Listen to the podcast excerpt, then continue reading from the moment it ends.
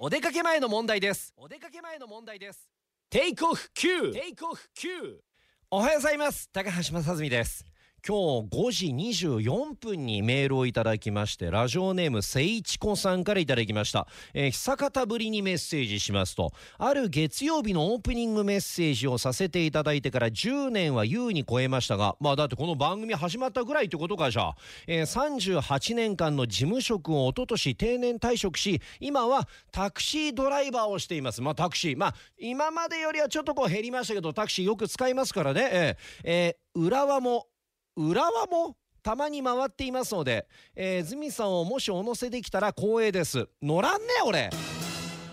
埼玉県では乗らんねきっと。えー、いやまあ乗る機会もしかないね。乗せる気ないメッセージいただきました。ありがとうございます。